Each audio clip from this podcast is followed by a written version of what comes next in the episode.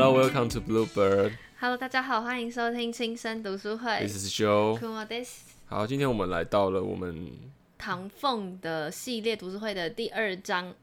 第二章嘛。那我们上一章在讲什么？我们上一章呢，其实就是在跟大家介绍谁是唐凤，然后唐凤的职位的特殊性，然后我们有利用了一个口罩地图，就是国际都皆知的一个他的政绩，然后去强调唐凤的这个职位特殊的串联能力。所以在口罩地图的事件当中，其实我们可以看到，呃，其其中里面有民间社群的。努力，然后还有政府的开放资讯，还有政委的串联，加上企业的支持等等，所以四个角缺一不可。然后也让我们看到了政府跟民间社会合作的可能性。是是是。那今天我们第二章哈，标题主要是专专注于说公民黑客的正义行动。那重点就会是说，诶、我们先回到之前上一篇讲到的嘛，对不对？就是说，在唐凤进入行政院前，他参与过什么活动？为什么会让他具备有这样子就是整合的能力？哈，再来说，诶、如何在政府中要推动像是口罩地图这种，也可以平民跟百姓对平民百姓跟这个政府之间可以达共成同共同行动的一个能力。对，共同行动出一个新的专案，然后类似口罩地图这种可以回馈大众的。那其中我们也会介绍，诶，大家有讲到我们标题嘛，公民黑客的正义行动。来，公民我们都知道是什么，那黑客是什么？黑客可能就就有一点点对，这大家可能比较不知道。那后面也会去做相关的这个分析跟介绍因为。大家可能就还停留在那个，不是有一个很有名的电影吗？就是跑到那个数位的一个世界里面。对，那个等一下我们会再讲哈。好 OK，那他们又是怎么去推动整个社会的？这些黑客，我们所谓的公民黑客，他们是怎么样推动这个社会，然后让这个社会影响较为正义且进步的道路就？是正面的为个整体利益的方向去前进。对对对，那又跟唐凤有什么关系？那有什么是我们值得可以去思考或是可以去学习的哈？好，来，那首先呢，我们就来帮各位听友来厘清我们刚才所所提到的一个新的名字，叫黑客。就是我刚才说的那个电影啊，那个基努里维那个很帅很酷的那个，应该都是走开，走开！不是，应该就是大家对于现在呃不太了解黑客人的一个所谓的刻板印象。那我们这边要重新为各位听众分享什么叫黑客。黑客顾名思义，我们从名词上来讲，它可以想象成是一个在漆黑一片的一些未知领域去挖掘新事物的人。哦，挖掘要挖挖掘，？挖掘的动词嘛。等一下，你不要，你不要 focus 在小很怪的地方，好不？挖掘啊，不是挖掘，只要是是挖掘就可以找出新事物嘛。哦，对找出新事物。对，所以有嗯点类似当时伐木工人的意向。所以嗯呢，在那个年代，我们就用了伐木工的英文单字去代称。hacker 哦，对就是 A H A C K E 啊，它其实是伐木工意思啦。对，那后来台湾中文直翻，我们常常听到其实是骇客就。是骇客，所以为什么我刚才提到基努里维？就是骇入别人的电脑，或是寄一些什么木马病毒到你信箱的骇客。对，那这边就有一个很很有趣的问题，说，哎、骇客，我们一般听到骇客会想到什么样的刻板印象？就是你让我电脑中毒的这种，木马城对，市，或者是你要入侵我电脑偷看我的秘密呀、什么的之类的。偷看可能看我低潮里面有我珍藏的影片这样我是不知道你的，我没有看过。对，所以这边厘清就是说，黑客其实就是骇客，它是翻翻译的问题，那对都是 hacker 的意思。嗯，只是因为我们在主流的电影或者是主流的媒体上被塑造成一种比较刻板的印象，但其实呢，其实这些黑客他要有怎么样的精神才可以被定义呢？在一九八零年代后，移民发起自由软体运动的理查史托曼，他给了三个黑客精神的定义。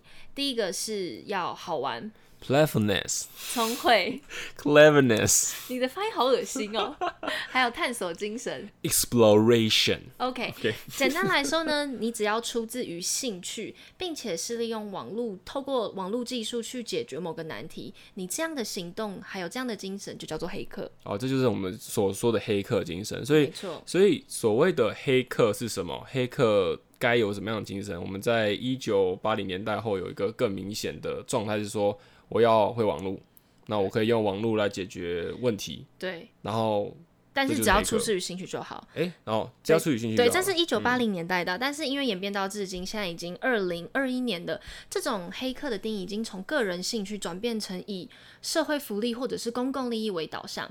比方说，就像是现今的社会，我们可以说是一个资本主义跟商业主义猖獗的时代，猖獗应该说为主流的时代啦，对，泛滥的时代。泛滥，OK，好，好，那所以呢，现在的黑客定义就比方说，像是我们要把电脑跟网络视作为人权，让一些网络上的资讯可以自由分享、免费使用，那可以让整体的社会更进步，变成才是现在黑客们想要前进的方向。因此，我们这边帮大家撕掉一个刻板印象的标签，就是电视影集中经常出现的一些骇客。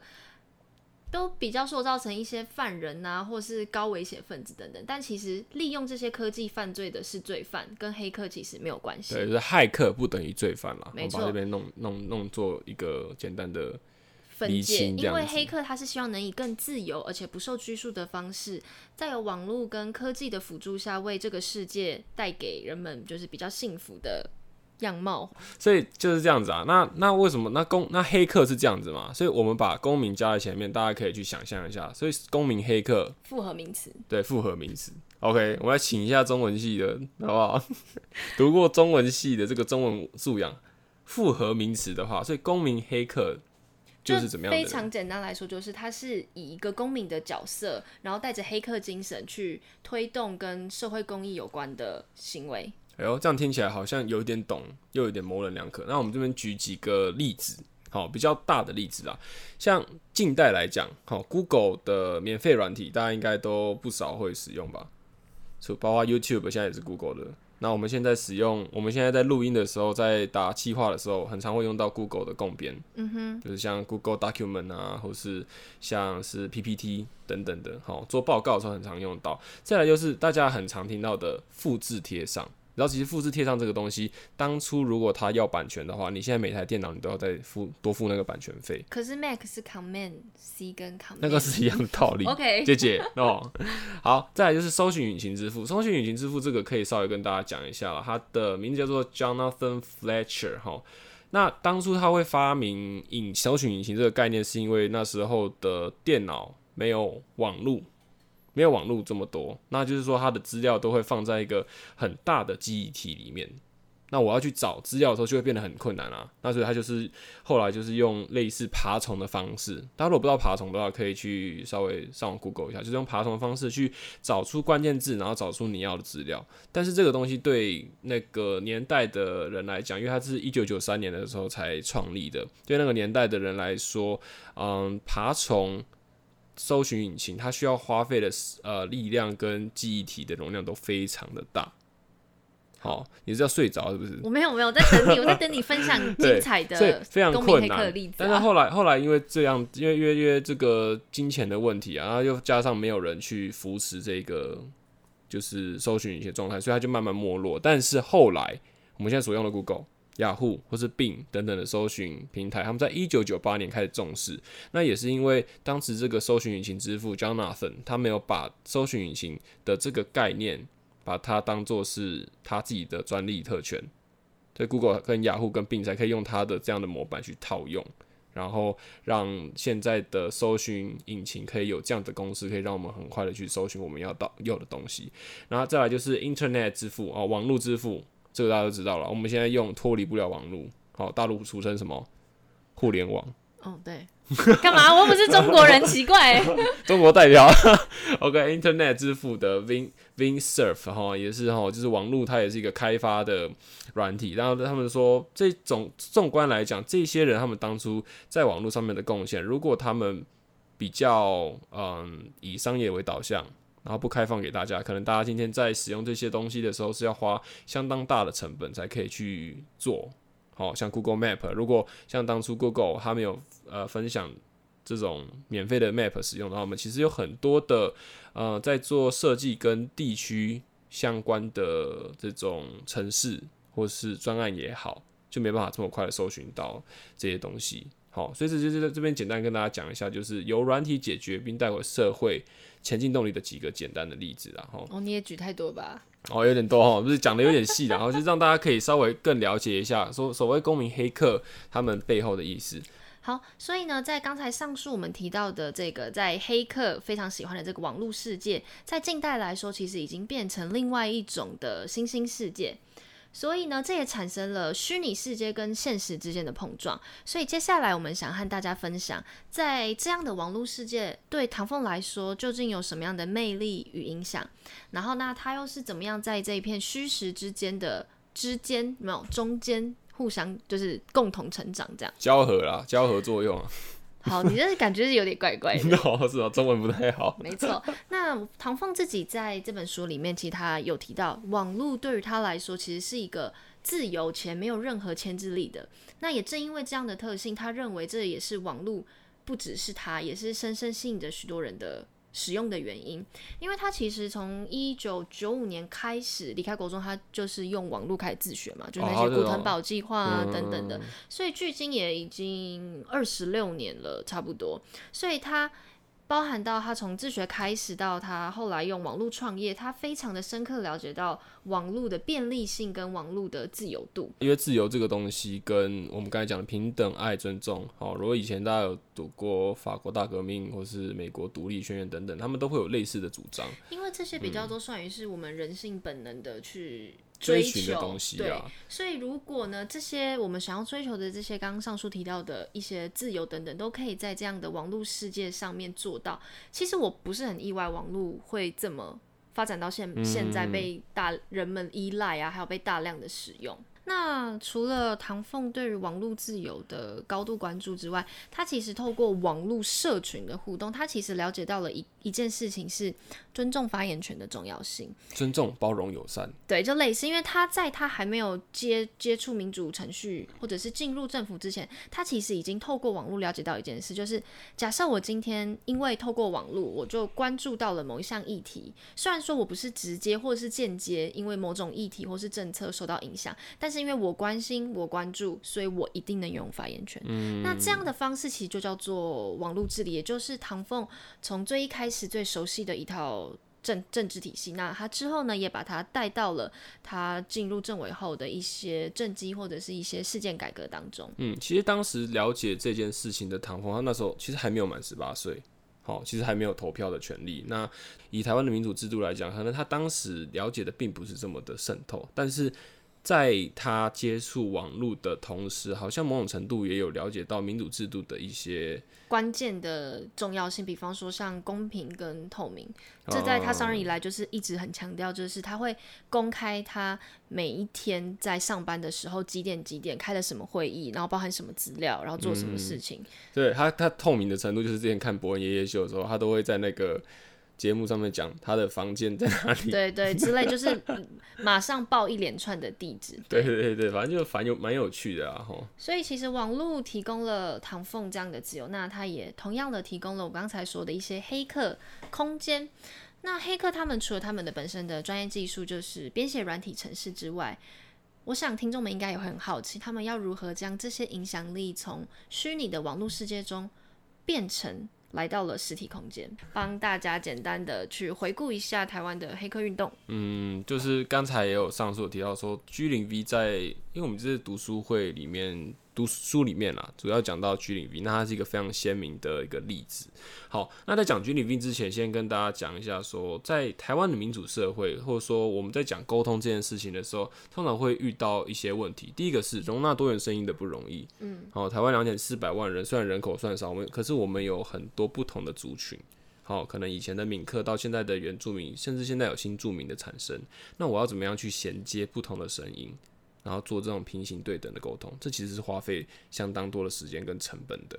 再来就是程序，它上面会需要受到挑战。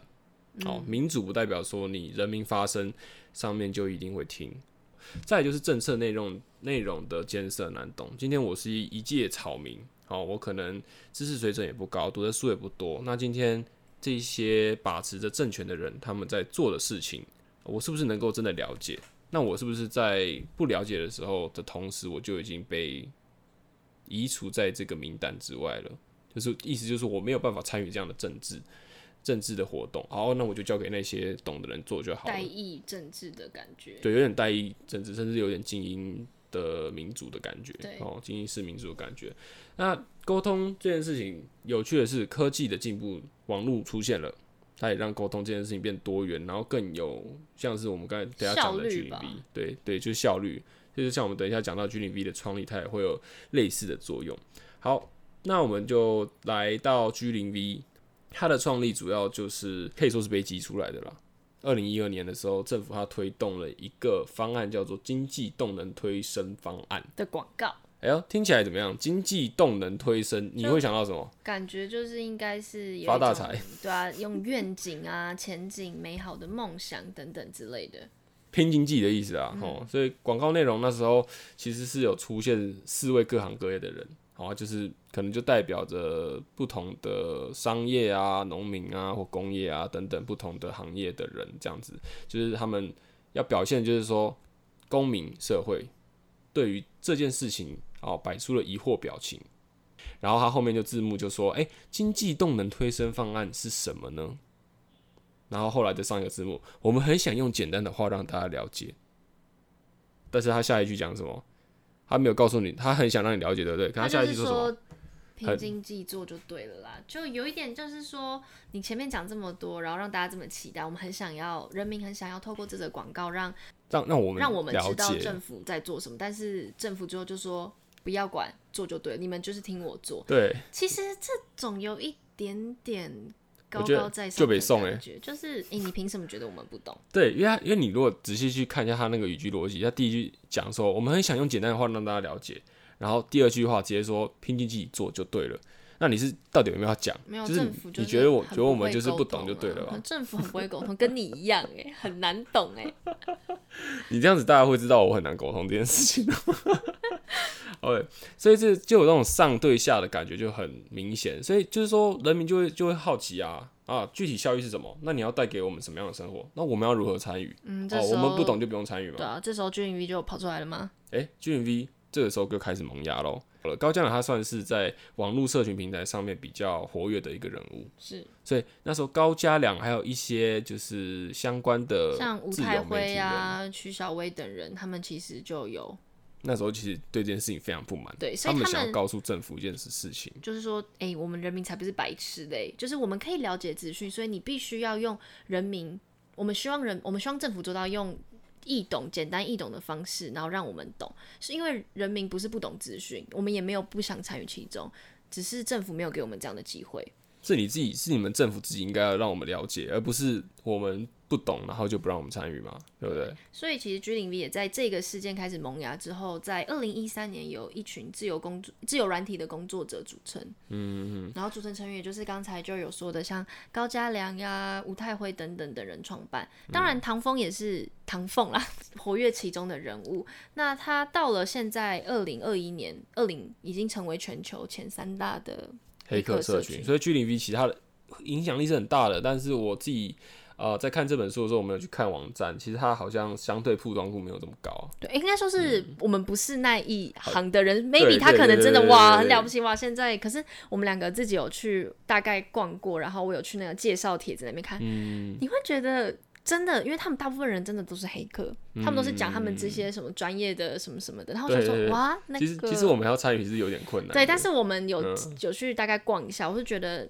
嗯，算是有规模的网站对，其实有规模，而且更新啊什么的都是很公开透明的。好，所以等于说这个 G 零 V 它就是因为上述这个问题，嗯哼，而产生出来的。好，就是说我我不我们要说，呃，人民不是不懂资讯，好，我们不是不想参与，我们只是需要资讯能够变得更易读的样子，就只是这样子而已。对，所以这就是 G 零 V 他们一开始就想做的，就是提倡从零开始思考政府的角色。对，那同时呢，他们也是以公民身份哦，就不是特别的，我今天一定要是什么政府的，嘿或是我今天一定要是有什么身份地位的人，我才能做这件事情。因为他们所诉求的就是政府资讯也必须要更公开透明，而且也要让大众能用很容易的方式直接获得。比方说像是什么数据变成数据图表、图表啊，或是量表化，对对对，让大家看什么圆饼图等等的。而且这边要提一个有趣的、哦，G 零 V 它没有一个实体的办公室，对再来就是它是无心制的，没错，就是你的用你的热忱啦。对，就等于说大家是觉得就是就北送真的是真的是有点被激起来压起来那种感觉。对，但其实演变嗯到后期，它最后一个最终极目标就是要让公民能参与、能参加社会参与活动，对对就是这样。简单来说，对这个这个是非常简话的话，要这样讲的话就是这样子哦。好，那我们这边先就此打住哈，因为碍于篇幅的关系，我们会将这一章节分成上下两集。好，我们下一段呢，我们会用太阳花学运这个实际例子，跟大家分享 G 零 V 在这场社运里面究竟扮演了怎么样的角色，还有他们究竟拿出了怎么样的实际行动，还有身为 G 零 V 一份子的唐凤，他带着这样的黑客精神，是如何在政府里面推行相关的政策跟他的理念。OK，那我们下期见，This is 跟 Joe，See 我 des，you next time，等一下见，拜拜拜。